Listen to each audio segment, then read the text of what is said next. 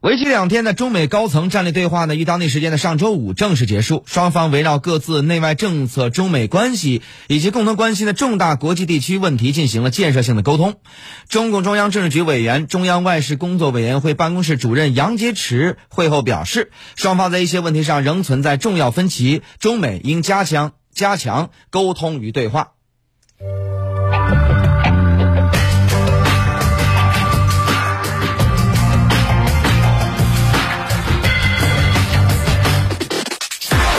评论。中美高层战略对话呢已经结束了。那么在新形势下，未来中美关系如何发展，依旧是扑朔迷离，仍需要持续的这个观察。呃，那么。对话后呢，中美会有哪些动作呢？这次中美战略对话呀，可以分为三大阶段啊。第一阶段就是有关消息公布后，双方的各种表态以及媒体隔空的这种舆论战，总体看法是预期不高。第二阶段是就是对话本身啊，这又分成两个部分：对媒体开放部分和闭门磋商部分。那么近期媒体呢已经大量报道，在此啊不做赘述了。那么第三阶段呢，就是中美双方就对话内容直接向各自的最高领导层汇报。美方除了向总统拜登汇报之外呢，布林肯还要参加国会参议院的外交事务委员会听证会，接受议员的质询。在这个阶段呀，中美最高层如何审时度势做出判断，外界很难准确获悉。但是美国媒体呢可能会透露更多的有关这个美国方面的消息啊。美国已经报道了后续的动作，包括了布林肯下周前往欧洲访问，与欧洲北约盟友啊磋商，包括这个中国议题在内的重要议题。那么中国呢将在周一接待俄罗斯外长拉夫罗夫，相信中美的对话内容也会通报俄方。那么另外呢，关于对话之后中美关系是否会改善呢？我认为这个是不确定性啊，而且是非常不确定。因为尽管此次对话非常重要，但是双方原则立场没有任何的改变，当然也不太可能去改变，分歧依然巨大。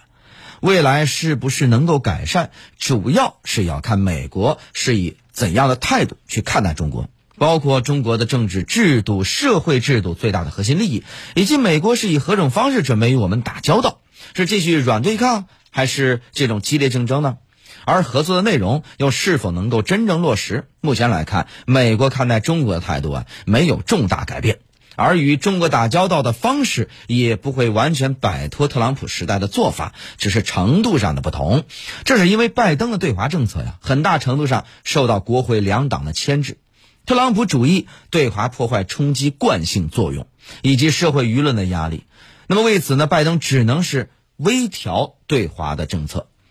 而且呢是在维护美国以及盟国利益的这么一个前提之下做出微调。拜登政府的包袱太多太重，难以大幅度的修正对华政策。另外，我们想知道这对话后怎样观察中美关系是否会变化呢？这个我想是很多朋友非常关心的一个问题了。其实这个问题非常简单，你完全不必是中美问题方面的专家。也可以从日常报道当中啊得悉中美关系朝哪个方向转变。这里呢送大家一个，呃，一个一个手册啊，大家可以试试看。如果是朝积极的正向的方向改善的话，必然会有这些迹象。什么呢？首先，两国元首近期会再度通电话，后续的各级别的重要对话陆续展开。两国的全球气候变化联络工作小组很快就会运作，中美也就会就这个贸易、领事的事务、媒体以及学者人员流动、签证政策等展开具体磋商。中美军呢有积极的互动等等。可是，如果两国关系没有明显的变化呢，甚至呈现对抗，也必然有一些事情会发生。什么呢？首先，布林肯欧洲之行继续抨击中国，并且在欧洲盟友的联合公报当中再次严厉的指责中国。另外呢，在国会听证会上，布林肯或者是沙利文啊，更多的强调这次战略对话的分歧，向议员发出不利于中美关系改善的信息。美国国会呢，近期提出涉及到损害中国利益的法案，继续加大力度攻击中国政治和社会制度。继续制裁中国官员、机构和企业，继续在南海、台海宣示所谓的自由航行权，继续干涉中国内政，特别是在涉疆、涉藏、涉港和涉台问题上动作频频。在全球疫苗的这个计划之上，继续的批评抹黑中国，试图拉帮结派的这个抵制中国的冬奥会等等。那么对话会之后，怎么去看待美国国内舆论呢？我认为啊，美国国内国内的舆论呢，主流意见呢是认为对话是好事儿，可以让双方更清楚了解各自的重大关切，明确底线，并就可能合作的领域交换意见。但是呢，在这个华盛顿政治和这个外交圈、智库圈看法就更具体一些，乐观和悲观的这个情绪啊，应该说是并存的。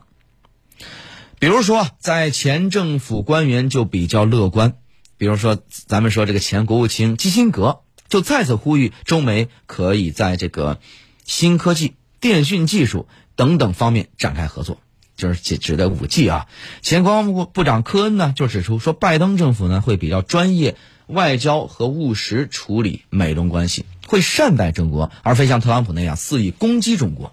但保守派美国企业研究所的中国问题专家德里克斯瑟就认为，如果拜登政府中有人认为说对话会这个解决和改善啊这个。关系，或者说对话会上双方的这个愤怒，将在美国国内创造出一个合作的空间，那他们一定是疯了。这话比较能代表美国保守派的一个判断。另外，我看到有专家就认为说，中国同样误判了美国，认以为啊美国实力下降，缺乏与中国竞争或者是对抗的能力，以及呢，包括说有一些专家指出说，美国盟友不可能与这个呃美国联手抗华等等等等这些论调，这都。都应该值得我们冷静思考和警惕。好了，那么说到对话之后呢，美国对华的政策最有可能是朝哪个方向发展呢？我认为最有可能的对华政策就是竞争、遏制和合作并用。零五年的时候，时任副国务卿的佐利克呢提出中美关系是利益攸关方的说法。主要是说中美关系利益相关，不可能谁离开谁，因此在只能合作的情况之下管理分歧，把中国纳入美国制定的国际体系当中。二零一零年，常务副国务卿斯坦伯格呢，根据国务卿希拉里的软实力说，又提出中美关系战略再保障的理论。认为美国应该承认中国的崛起和发展，但需要在处理对华关系的时候做保障，就是中国不能挑战、损害美国的地位和利益，不损害由美国牵头牵头领导的多边联盟。希拉里指这个美国应把多极世界打造成美国领导的多边联盟，以对抗中俄。显然呢，拜登呢还没有制定出最终版本的对华政策，但是不会寻求对抗，只会激烈竞争的主调已经确立。如果拜登的对华政策回归，最不出意外的就是回到利益攸关方、战略在保障的这些老政策的基调之上，只是最终换个说法而已，就是旧瓶装新酒啊，或者新瓶装旧酒，仅此而已。还有什么新的玩意儿出现呢？